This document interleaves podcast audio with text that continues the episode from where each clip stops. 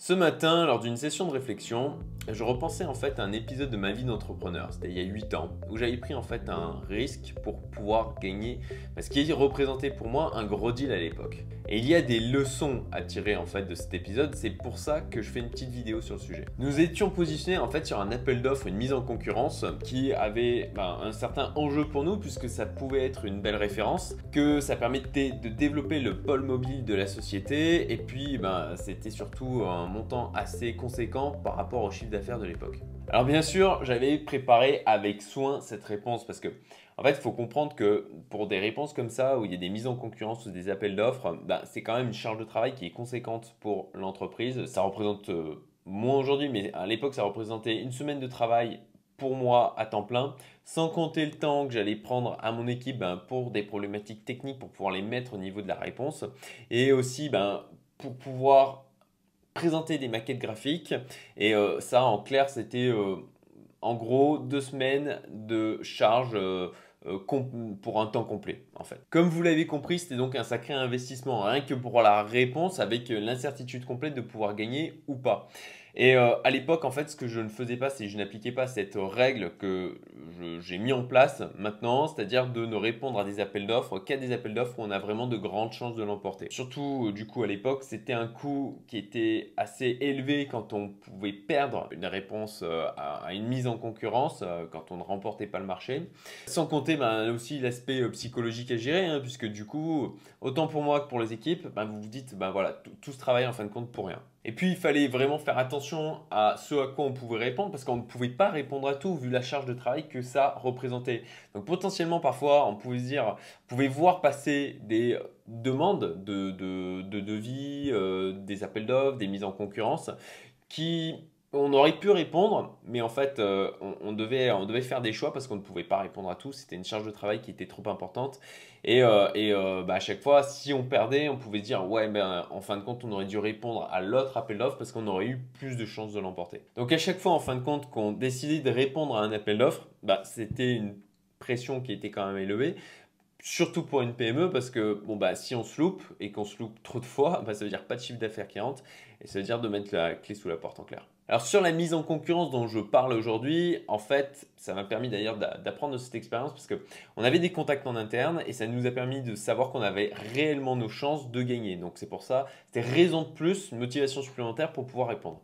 Néanmoins, avoir de grandes chances de l'emporter, ça ne veut pas dire non plus qu'on est sûr de gagner. Donc il fallait faire et préparer la réponse avec le plus de soin possible. On imprime tous les documents parce que oui, à l'époque, ça se faisait encore de faire des remises papier pour des mises en concurrence ou des appels d'offres. Aujourd'hui, c'est euh, ce qui est euh, privilégié, c'est bien plus la dématérialisation et d'envoyer tous les documents bah, soit via des plateformes en ligne, soit tout simplement par mail ou des euh, WeTransfer. Donc on imprime bah, plusieurs centaines de pages, on doit relier le tout, c'est en couleur. Et puis bah, comme vous imaginez bien, d'imprimer autant de choses, ça a quand même un, un coût qui était ce qui représentait à chaque fois quelques centaines d'euros, ce qui n'était pas non plus anodin.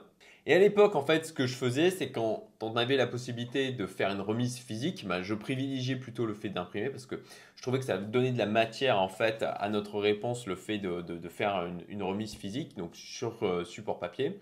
Et euh, bah, quand c'était pas trop loin, qu'il y avait euh, genre par exemple moins de de 2 heures, 2 heures et demie de route, bah, en fait, ce que je faisais, c'est que je me déplaçais moi-même carrément pour pouvoir faire la remise à l'appel d'offres. Euh, ça me donnait potentiellement la, possibilité de croiser des personnes avec lesquelles je pouvais discuter et glaner quelques informations.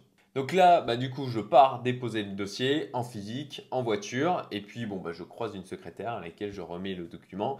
Euh, pas de possibilité de croiser euh, qui que ce soit pour avoir quelques infos complémentaires qui pourraient aider pour la suite. Parce que, en fait, ce qu'il faut savoir, c'est qu'à chaque fois, pour des mises en concurrence, des appels d'offres, des, grosses demandes de devis comme ça, euh, bah, bien souvent, en fait, il y a une phase de négociation derrière. Ils vont pas directement choisir le candidat qui vont, euh, vont enfin, sauf exception, hein, ça arrive parfois, mais la plupart du temps, il y a en fait une phase de négociation par la suite. Et donc, en fait, dans cette phase de négociation, on va recevoir des questions euh, provenant donc du prospect, du, du, client potentiel, auxquelles on va avoir donc la possibilité de répondre. Et puis, juste à l'issue de cette phase, en fait, il y a une commission qui se réunit et euh, qui va juger en fait euh, des euh, propositions des candidats pour sélectionner l'entreprise qui va l'emporter. Et bien sûr, un des trucs qu'on négocie systématiquement, quasiment au niveau ben, de, de mise en concurrence comme ça, c'est le prix, vous vous en doutez.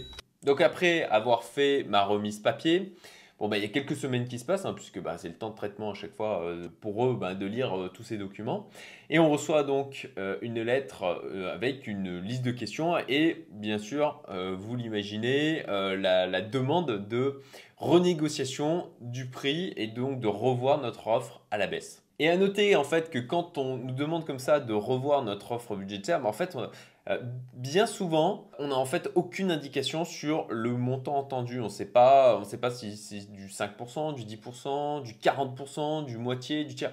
On n'en a aucune idée. Donc nous voilà à préparer une nouvelle fois bah, nos réponses aux différentes questions sur format papier et à revoir bah, notre offre budgétaire sans trop savoir en fin de compte euh, ce qui pouvait être attendu en termes d'efforts à ce niveau-là. Et en fait, il faut bien comprendre que la partie budgétaire, c'est vraiment pas une partie facile parce que à la fois vous vous dites, bah, j'ai pas envie d'avoir fait tous ces efforts pour rien.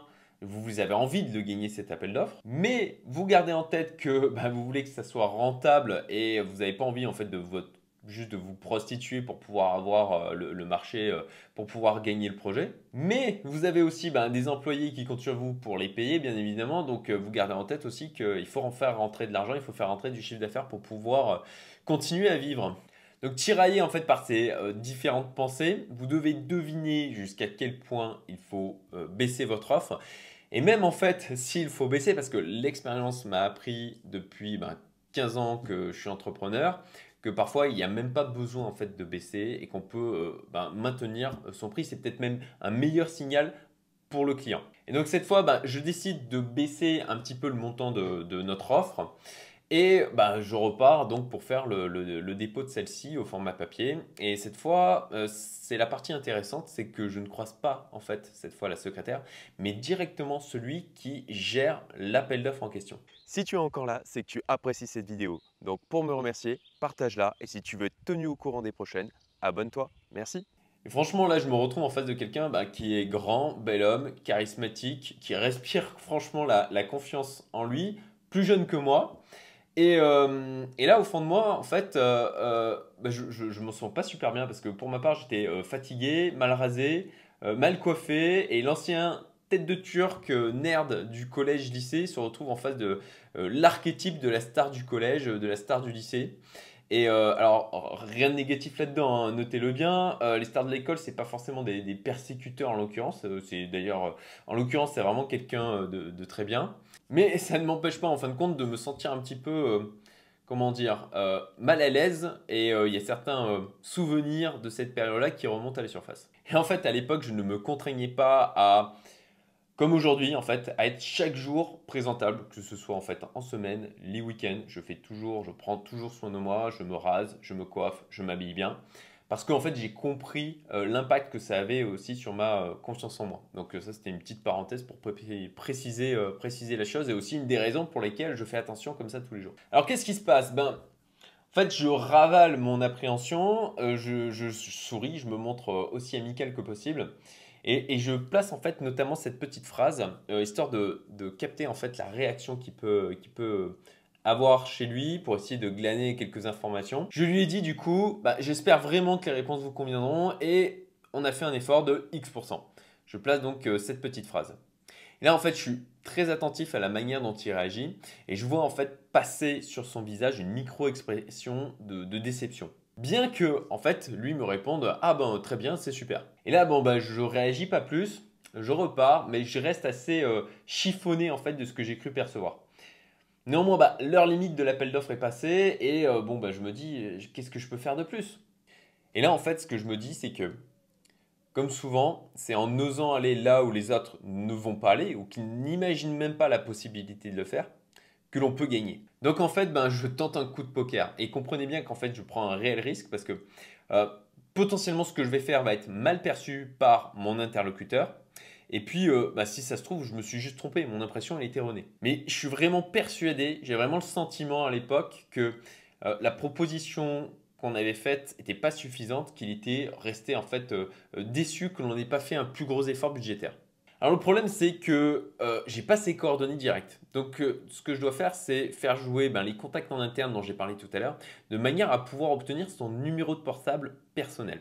Et là, ben, en fait, je tente le tout pour le tout et je l'appelle. Et là, je lui dis, alors on va l'appeler euh, en gros, hein, euh, c'est pas les mots exacts que j'ai employés à l'époque, mais c'est pour vous faire comprendre. Mais ce que je lui dis en fait, c'est on va l'appeler Monsieur Franck. Bah, bonjour Monsieur Franck, bah, je me permets en fait de, vous appeler parce que j'ai cru voir que vous étiez déçu par l'offre financière que nous avons fait.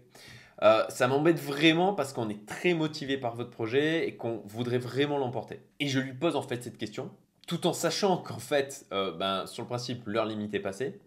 Est-ce qu'il y aurait possibilité de vous faire parvenir une autre offre modifiée? Et donc là, en fait, Monsieur Franck, ce qu'il me dit, c'est que effectivement, euh, il a été déçu en fait par la nouvelle proposition budgétaire qu'on avait pu faire et que ben, notre proposition est pour lui la meilleure techniquement puisque c'est lui en fait qui a vraiment le lead sur le, choix du projet. Il m'explique qu'en fait c'est lui derrière qui va gérer le projet. Il a vraiment envie de bosser avec nous. Et ce qu'il fait, c'est carrément il me donne des indications sur les montants financiers sur lesquels il faut qu'on fasse un effort. Et il me dit que si on arrive à revenir rapidement, si j'arrive à revenir rapidement avec la nouvelle offre, eh ben, il pourra la prendre en compte. Et c'est comme ça, du coup, qu'on a gagné cet appel d'offres et ce projet donc de 50K euh, bah, à l'époque, ce qui représentait bah, quelque chose de vraiment conséquent en termes de projet euh, pour, euh, ma société. il y a de ça, il y a déjà, déjà 8 ans. Donc imaginez en fait tout ce qui s'est joué sur ce simple petit coup de fil. Parce que vraiment, bah déjà, nous c'était un contrat qui était important. Donc ça m'a permis de développer davantage la société. Ça nous a permis en fait de monter en compétence davantage sur la technologie mobile. Et puis d'acquérir une, référence supplémentaire. Donc il y a deux leçons à en tirer. La première, c'est que répondez principalement à des mises en concurrence, à des appels d'offres où vous avez vraiment des chances de l'emporter. C'est-à-dire que vous avez des avantages injustes face à vos concurrents. Et euh, oui, effectivement, ben, la vie n'est pas juste, c'est comme ça. Il vaut mieux l'accepter plutôt que de le refuser et de louper des opportunités.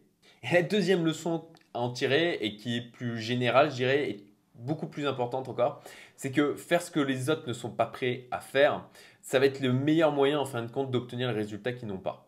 En l'occurrence ici, ben, une sortie de zone de confort, une prise de risque. Et la petite blague de fin qui est de retour pour vous donner le sourire, une magnifique petite fille se rend à la boulangerie de son quartier et demande une baguette de pain. Charmée, la boulangère entame la conversation. Comment t'appelles-tu, ma mignonne? Pétale, madame. Oh, comme c'est beau Et comment tes parents ont-ils eu une aussi belle idée? Lorsque je suis né, un pétale de rose s'est posé sur mon berceau. Oh, comme c'est mignon As-tu un petit frère ou une petite sœur? Oui, madame, une petite sœur. Et comment s'appelle-t-elle? Poutrelle, madame. Si tu as aimé cette vidéo, tu aimeras aussi les emails privés que j'envoie toutes les semaines, avec notamment des extraits du contenu exclusif provenant de la communauté Youmento. Le lien est en description, abonne-toi, à très vite.